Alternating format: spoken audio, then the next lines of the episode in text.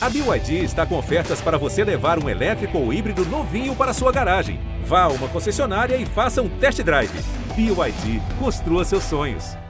Olá, colorados e coloradas, sejam bem-vindos à edição número 125 do podcast do Inter. Nessa edição, nós vamos debater principalmente a expectativa para a estreia colorada na temporada, a estreia de Alexander Medina no, no primeiro jogo do Gauchão contra o Juventude, no dia 26, uma quarta-feira, às quatro da tarde, com transmissão da RBS TV. Quem vai debater comigo isso são os nossos convidados praticamente fixos. Luca Pumes, torcedor, influenciador e mais um monte de coisa, né, Luca Pumes? Tudo bem? Tudo bem, um monte de coisa e principalmente iludido com esse início de temporada do Inter aí, o jeito que estão conduzindo os treinamentos, o pessoal saindo tarde, coisa linda. Eu quero a intensidade, eu quero é ver esse time aí é, treinando até a exaustão para ver é, o, o Colorado chegando voando nesse início de temporada. Legal. Tá, está conosco também Tomás Rames, nosso repórter e setorista do Inter aqui no GE. Como é que vai, Tomás? Fala, Betão, beleza? Um abraço para você, um abraço para o Luca, né, que está exalando otimismo, né? Se o Inter jogar um décimo do otimismo dele, Betão, acho que nós vamos trabalhar bastante em conquistas esse ano, hein? Olha aí, é o, que, é o que a gente pretende, né? Que os nossos clubes gaúchos tenham suas conquistas e a gente possa aparecer mais no cenário nacional.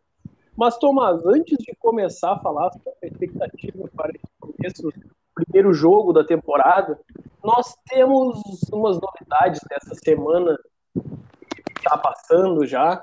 E a primeira delas é a chegada do David, atacante do Fortaleza, que por sinal não foi anunciado ainda, às 4 horas da tarde do dia 20 de janeiro, uma quinta-feira, né, Tomás? O que que tu pode nos dizer? O que que falta para o Inter anunciar o, David e como se chegou a esse nome depois do, de não ter dado certo com o Unicão?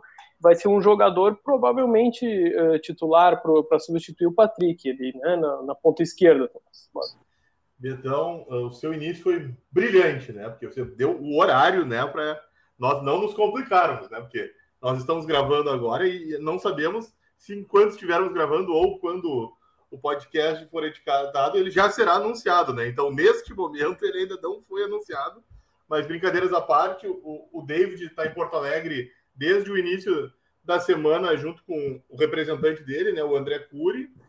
Uh, e pelo que, pelo tem a situação que nós sabemos, a questão não há nenhum problema falta mesmo a batida do martelo e o Inter colocar no site, né? Mas em breve acreditamos que o Inter anunciará o David, né, como quarto reforço e como você bem disse, ele vem para para ser aposta do Inter pelo lado esquerdo do ataque, né? Vai suprir a, a saída do Patrick, que foi vendido para o São Paulo, e o Inter espera que ele consiga repetir no Beira Rio o que ele apresentou no Fortaleza quando foi um dos destaques do time, que foi, acho que talvez a grande atração da última temporada, né? Uh, digamos assim, é lógico, né? Sem tirar o bicho papão galo e o que fizer, o que fez o Palmeiras e até a campanha do Atlético do, do, do Flamengo, mas o Fortaleza quem mais surpreendeu na última temporada. E Tomás, esse foi um negócio que o Inter vai desembolsar aí cerca de 11 milhões de reais, né? Uh, digamos que para o atual momento do futebol brasileiro é um, um negócio com altos valores, né? E ainda é por 35% do, dos direitos econômicos do jogador. Uh, e esse contrato é até 2024 ou 2025, agora está me fugindo aqui. Seriam, bom, uh, seriam, né, por quatro temporadas, né? Veremos quando o Inter oficializar se confirma as quatro temporadas, né? Mas uh, a ideia seria essa e o Inter paga metade, né, à vista e o resto o Inter parcelará, né? Pela demora, eles vão anunciar daqui a umas duas temporadas, daí vai até 2028, sei lá. o Luca tá demais hoje, hein, Betão? É, o Luca veio fiado. Mas já vou passar para ti então, Luca. O que que tu espera do David? Tu gosta desse jogador? Tu acompanhou ele? Uh, tu lembra dele nos outros times? Que, como um torcedor colorado imagina esse jogador no, no time do Medina? Gosto, do, gosto, faço parte da tropa do DVD. Para quem não, não, não conhece aí essa referência, coloca aí a, a música. Pô, o cara que ganha ganha uma obra-prima dessas, uma música tão bem escrita e, e, e, uma batida tão envolvente, com os seus gols ao fundo, no mínimo que eu posso ficar é empolgado, né? Eu acho que isso aí é uma coisa de obrigação da gente, né? A tropa do DVD vem on. Mas assim, família, eu o acredito. O que acontece quando o zagueiro bater no muro, hein, Luca? Olha, eu vou deixar pro nosso, eu vou deixar pro nosso ouvinte descobrir sozinho o que acontece quando o zagueiro bate no muro.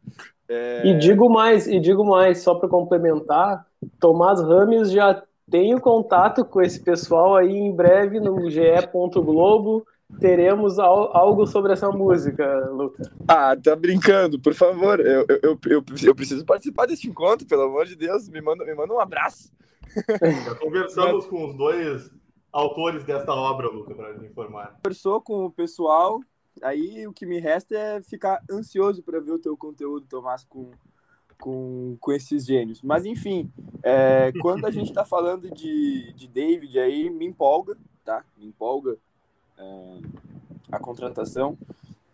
Eu acompanhei, né, esse Fortaleza aí, como o Brasil inteiro acompanhou, que conseguiu chegar brilhantemente na Libertadores, o que não era esperado no início da temporada. Ele foi um dos grandes nomes do, do Fortaleza e a gente também lembra um pouco da fase que ele estava no Cruzeiro, que aí o pessoal tinha mais uma cobrança para cima dele e tal, é, que ele ficou aí um, um tempo sem marcar. E mas aquele essa época do Cruzeiro aí já a gente está falando de um Cruzeiro que já estava decaindo, né? Então a gente chega é, com o Fortaleza é, com a impressão que ele estava no Fortaleza e não tem como não ser não ser positiva, né? Ele foi um, um dos destaques. Mas é, pensando assim de maneira geral, o que mais me empolga é essa oxigenação, sabe? O Patrick não era mau jogador, se a gente falar ali exatamente da posição que ele joga. É, quando a gente fala de oxigenação, a gente precisa de jogadores que venham empolgados, é, pensando no novo desafio, que querendo ou não, isso faz diferença. Se me perguntassem se eu queria que o Patrick fosse embora, sim, eu queria. Se me perguntassem se eu acho o Patrick mau jogador, não acho, ele não é mau jogador. Muitas vezes ele rendeu tecnicamente muito acima do que era esperado é, por aqui, né? Então, o que me empolga é esse momento novo do Inter, essa, é, essas mudanças no vestiário, é, o, o, pessoal num clima bom e ele chegando aí com, com essa alegria é, digna de música é, para botar em campo. Agora eu não sei, Beto, se realmente ele chega para ser titular, né? É, é um momento que a gente está esperando novas contratações também e talvez até um novo estilo de jogo, que talvez o Inter, sei lá, não utilize pontas, sei lá, é, tudo é possível, né? Talvez mais para o segundo tempo para fazer uma correria, mas se seguir é, de maneira óbvia, ele vem para ser titular, sim. Uh, antes de falar desse Inter, uh, é possível é possível que Yuri Alberto deixe o time agora que o, o Zenit fez uma, uma proposta mais vantajosa financeiramente ao Inter. Esse, esse último contato até foi, foi noticiado pelo colega, pelo colega André Hernan, do Sport TV. E o que, que a gente pode imaginar? Que esse, que esse negócio, enfim, vai sair o, o Yuri Alberto fica no Inter ainda em 2022 ou vai ter alguma negociação de, de entrega dele em alguma janela? Como é que está essa situação? Betão, então, a negociação está em andamento, né, como você bem citou, né, o Hernan descobriu isso e pelo que eu fui ouvindo das pessoas, a negociação está em andamento, né, o Inter gostaria de contar com o Yuri nesta temporada, né, tanto que o Inter fez todas aquelas movimentações, até a última, foi, se eu não me engano, foi o Vini Mel no fim do ano, né? Porque o Inter entendia que com aquele valor, apesar de a situação financeira do Inter nunca ser fácil, mas conseguia ter um fôlego para suportar né, e resistir. Porém, os valores que o Zenit uh, apresenta complicam esse desejo colorado.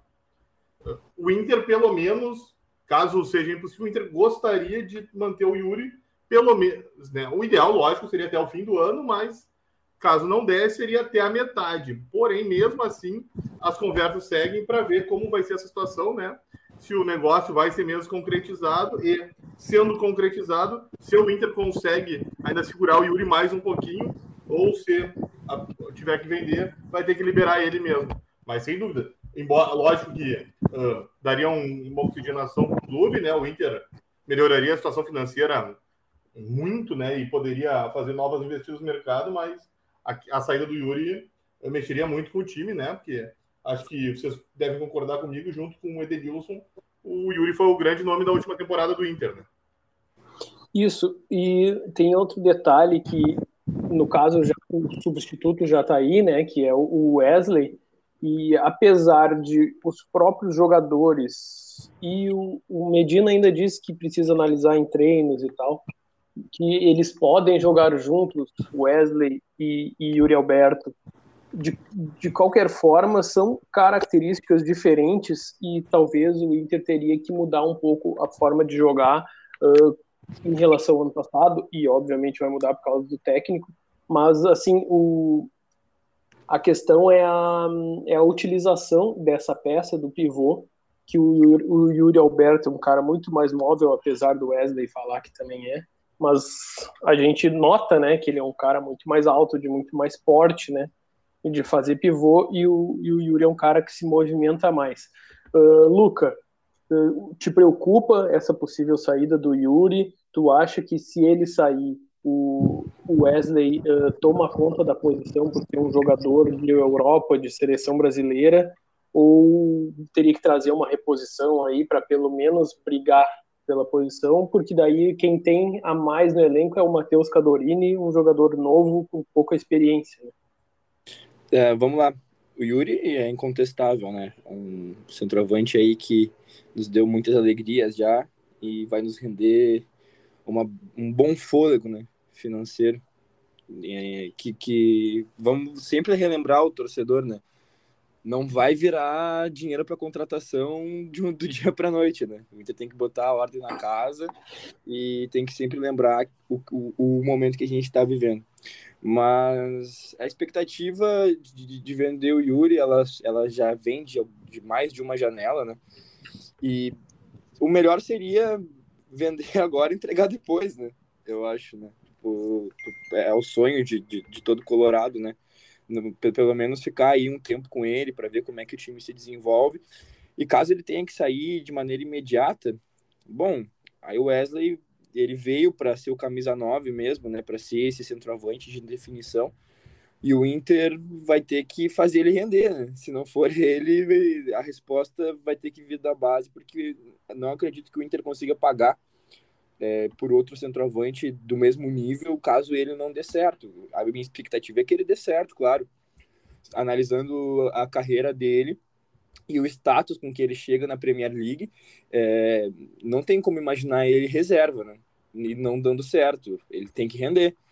Mas a gente sabe que futebol é futebol, né? Obviamente, algumas contratações elas têm mais probabilidade de dar certo e outras outras menos, tendo em vista o repertório, né? O currículo de cada jogador mas eu espero real que ele dê certo, assim. Eu vejo ele como um bom jogador é, e, e, gostaria que ele, que ele desse certo no Inter. Mas o meu sonho mesmo era ver os dois, os dois jogando jogando junto, conquistando alguma coisa pelo Inter. Já disseram que eles conseguem jogar juntos. Acho que seria uma baita uma baita dupla de ataque, né? É, como antigamente a gente via, né?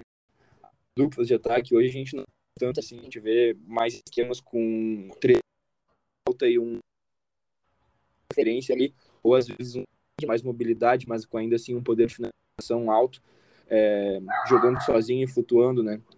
Mas é isso, é isso que eu penso em relação a, essa possível venda e a possível substituição. Se, se tiver é, que, que, vender, tem que vender mesmo. Tipo, o Inter precisa de grana, não dá para fechar os olhos. Uh, mas que pelo menos se traga alguém para tentar concorrer posição com Wesley, já que ele nem estreou ainda, né? A gente não sabe como é que ele está chegando. E pois então. obviamente então. não vai ser do mesmo status, mas é isso. Uh, a gente vai fazer agora alguma coisa mais próxima da, da, do que é concreto, além dessas uh, especulações de saídas e chegadas no Inter. que ainda negocia com Brian Rodrigues e Ezequiel Barco, dois jogadores que estão nos Estados Unidos, são jogadores de ponta também, de lado de campo, e que podem chegar aí nos próximos dias. Agora vamos falar da estreia colorada no Gauchão, repetindo, dia 26 de janeiro, quarta-feira, às quatro da tarde, no Alfredo Jacone, com transmissão exclusiva da RBS TV e do ge.globo RS. existe uma grande expectativa para este jogo, justamente porque é a estreia de Alexander Medina como treinador do Inter e é difícil imaginar até quem pode começar essa partida, porque a gente não sabe o nível físico de cada jogador, como se apresentou, se aconteceu alguma coisa durante os treinos, treinos físicos, treinos puxados está muito quente aqui em Porto Alegre, né? Isso pode uh, prejudicar alguém, né, na, principalmente na recuperação, pós-treino, né? Uh, mas será que a gente pode imaginar que, que vai ter um, um projeto de time titular já, Tomás? Ou ainda é difícil prever que o, o time ideal do Medina já vai estar em campo nessa quarta-feira? Beto, Uh, o time ideal é complicado porque, como você bem citou né, no começo da explanação, o Inter ainda está contratando, né? Virão novidades ainda, né? Por exemplo, o David sequer foi anunciado, né?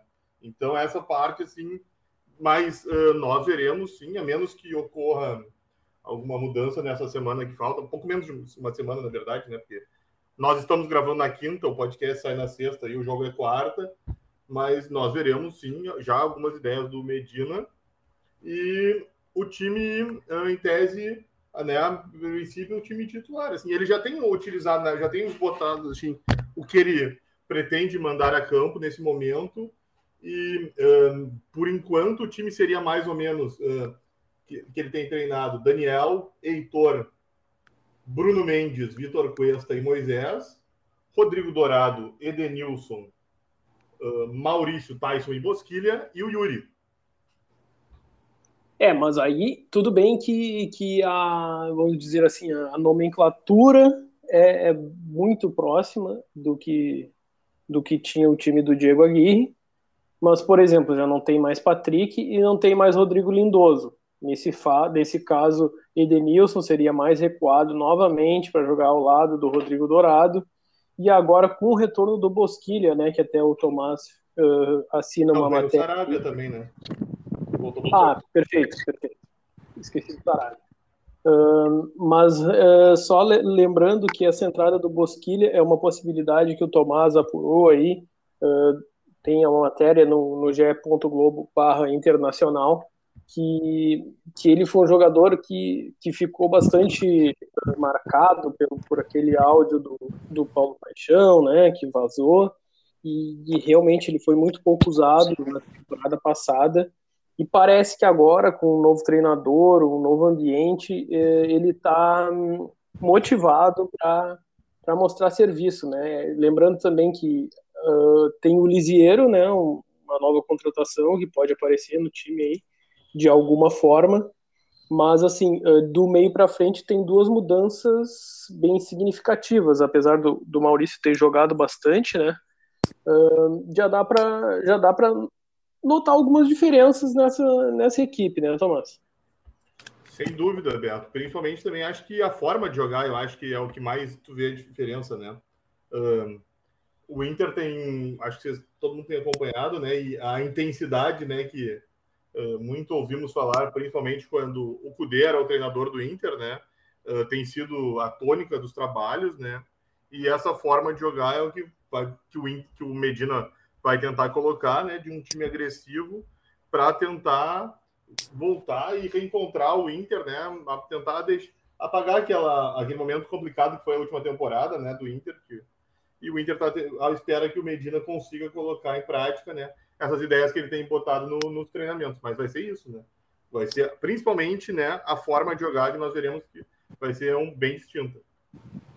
Luca, uh, esse time que o Tomás citou para ti é o ideal para começar a temporada? Colocaria mais alguém? O, o Lisiero entraria nesse time? Essa questão do, do primeiro homem de meio, né?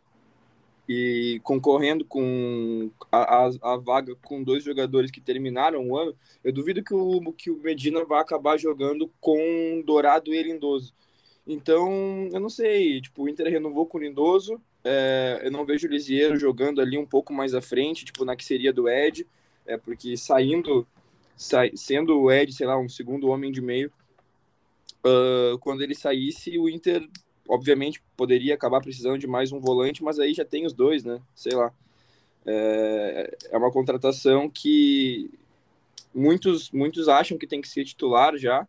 Eu não sei, eu acho que o cara tem que provar valor aí, tanto quanto é, ao Dourado e o Lindoso, porque querendo ou não, eles não fizeram uma temporada é, ruim ano passado. Inclusive, uh, o Inter voltou para o rumo e aí depois saiu do, do rumo de novo, mas voltou, mas voltou pro rumo quando os dois estavam jogando juntos, né? É, o Dourado e o Lindoso ali né? nesse esquema que o Aguirre preferiu jogar com dois volantes. É, eu não sei, é muito difícil falar. Eu gostaria de ver como é que o Inter vai se comportar nos primeiros jogos. É, eu não sei, você já tem informação se o Inter estreia com time titular, com força máxima? Era isso que a gente estava citando, né? A ideia, talvez não seja a força máxima, mas ele já quer botar essa ideia, assim, óbvio, né? Ainda tem uma semana de treino que pode mudar a situação, mas em tese seria esse time, assim, que pode, que é o que talvez entre em campo quarta-feira. Menos é. que lógico, né? Pode acontecer alguma coisa, talvez os jogadores possam sentir um desgaste maior, né? E mude o planejamento. Logicamente, né? Ainda pode. Tem muito treino pela frente, né? Sexta-feira vai ser de, de descanso para o grupo, mas, por exemplo, sábado e domingo são treinos em dois turnos, né? Então tem, tem muito para rolar ainda. Mas é. a ideia, em tese, é essa. Né? Aliás, eu... Lucas, foi convidado para o casamento do Cuesta? bah, o casamento do Cuesta. Bom, é, o nosso querido zagueiro Douglas Cuesta. casando, casando. Bah, não fui convidado. Eu não fui convidado. Alguém aí foi convidado? Não fui também. Não, também não, infelizmente. É, eu imaginei, eu imaginei. Não parece ser um tipo de evento que, que, que a, nossa, a nossa galera aqui é convidada, né? É, não, não, não tenho nem roupa para isso, eu não tenho roupa para isso. É, é, com certeza. Mas e aí, Luca, uh, com, com, essa, com essa formação, uh, te, teria espaço para o David entrar aí no lugar do Bosquilho ou do Maurício? Quem tu prefere para essa posição na, na meia esquerda? Ah, cara, é, eu tô muito, eu tô muito receoso de falar sobre nomes nesse início de temporada, porque, tipo, o Bosquira, ele, ele começou muito bem no Inter, depois ele decaiu muito, na sequência o Maurício apareceu, veio firme na, na ali no, no meio, muitas vezes eu acredito que ele foi injustiçado com o tempo de jogo que teve, é, em, em, momentos em que ele já, em, em que para mim ele já era realidade no Inter, é, então naturalmente hoje com, com base no que terminou a última temporada, o Maurício me, me, me, mostra ser uma opção à frente do Bosquilha, né? Só que é exatamente o que a gente falou ali, que, que, que vocês trouxeram de informação, que o Bosquilha está empolgado, que essa nova realidade do clube é, em relação a treinador, em relação à filosofia de jogo, deixa ele mais à vontade. E o Bosquilha, bem motivado, me serve. Se, se a gente lembrar do Bosquilha do, do, do começo da, da, da, Libertadores lá com, com o Kudê, era um jogador que, que nos encantava, né? Então, eu basicamente hoje prefiro esperar. É, ver as primeiras movimentações, os primeiros jogos, ver quem é que, que realmente tá querendo o jogo e ou quem só tá dizendo tipo, ah, eu tô empolgado e tô bem. Eu acredito muito no Bosquilha, acredito muito no Maurício e acho que são jogadores que podem ter uma força equivalente assim para grupo, né, em relação a, ao, a, ao, ao, que a gente tem, né, no elenco. Mas Beto, espero ver em campo. Beto, eu eu sei que eu não deveria entrar com achismos, né? Mas vou ter que dar isso, mas prometo para você, já que é meu chefe, que em breve eu, eu buscarei eu, me informar, né? Não teu chefe, o Márcio, o Márcio Luiz vai editar e depois. Não, o Márcio Luiz, claro, editará, mas você também, né? Que é o braço direito dele, né? Mas uh, eu, eu tô sentindo, Beto, pela conversa, que nós estamos perdendo a nossa voz do Inter para a direção do clube, né? Que vai assumir um cara. Porque não falamos em nomes, né? Não quero citar. Eu tô vendo um discurso muito alinhado, né? Assim, com o que a direção do Inter fala, né? Até as palavras são as mesmas. Então é bom nós ficarmos ligados, Betão. Cara. Seria, seria uma indireta, Luca? Tu entendeu isso como indireta ou não? Assim, foi só uma brincadeira de mau gosto? ô, ô, ô, Tomás, aí, ó, já, já, ele, já, ele já tá tratando a brincadeira como de mau gosto. Não, mas. É, é que, cara, o Inter ele me deixou calejado, saca? E, é, o, e... Deixa eu te interromper. Porque eu sou um torcedor tu... cansado, entende? É, eu, eu, é isso que eu, que eu notei, essa tua, essa tua, esse teu, essa tua vontade de segurar um pouco foi porque tu teve muito ímpeto em certos momentos do ano passado que no fim não se confirmou. Eu, eu te entendo. É, não, e, e tive até muito ímpeto aqui no começo aqui do podcast, achando, achando a empolgação, mas é que se, se, tratando de nomes, é que a gente fica até com um pouco de medo de errar, porque tem vários jogadores que fazem a gente acreditar, né, até pelo seu, pelo seu nível técnico ou pela sua história no, no futebol, que vão chegar e vão arrebentar. E, por exemplo, agora a, a chegada do D'Alessandro no, no Inter, que é uma coisa que a gente não, não considera, por exemplo, para montar um time, para montar um 11 inicial, porque ele vem para se despedir, entrar no final, fazer uma outra partida. Mas eu tô cansado, assim, de estar de, de tá em conversa de bar e o pessoal é, me perguntar, tipo, bah, mas eu até perguntei pro Tomás essa semana, levei isso para ele. É, tu não acha que se o D'Alessandro vem, arrebenta no gauchão, o Inter não vai lá e não não fecha com ele até o final do ano para ver se ele não se despede com um título, por exemplo, da Sul-Americana. Bom, aí já é outra coisa que a gente vai pensar. Então, é, é um momento que o Inter tem, tem um planejamento muito diferenciado para a temporada. Tem jogador. O, o, é, desculpa a gaguejada, mas tem muito jogador que chegou por empréstimo que a gente sabe que talvez é, é, é tenha que ser esse molde se a gente quiser contar com jogadores né, de, de, de maior peso mas na outra temporada ele não vai estar tá aí, e aí o Inter tem que se reorganizar de novo, uh, ou tentar mais um tempo de empréstimo, e aí tem os jogadores da Liga Norte-Americana, da MLS, que estão podendo chegar aí, e aí provavelmente o Ezequiel Barco seria um que o Inter não teria a mínima chance de uma, uma possibilidade de compra para depois, mas o Brian, talvez se o Inter fizesse um pouco mais de loucura financeira, poderia, poderia acabar trazendo e eventualmente depois vai que ele arrebenta acabar exercendo né, o, o poder de compra, sei lá, é muita coisa para esse início de temporada que a gente só realmente vai conseguir ver a partir do momento que o grupo estiver fechado e a partir do momento que o Inter estiver jogando um bom futebol ou não é, pelas terras do solo dos Pampas. Luca, só só vou te responder o que o Inter iria te responder se tu fizesse essa afirmação quando o grupo estiver fechado o Inter é um clube muito grande para estar fechado a hipóteses e possibilidades do mercado. O Inter está sempre de olho no mercado e nunca está fechado a, a boas contratações. esse papinho é brabo, né, cara? Mas, gente, a gente fica por aqui.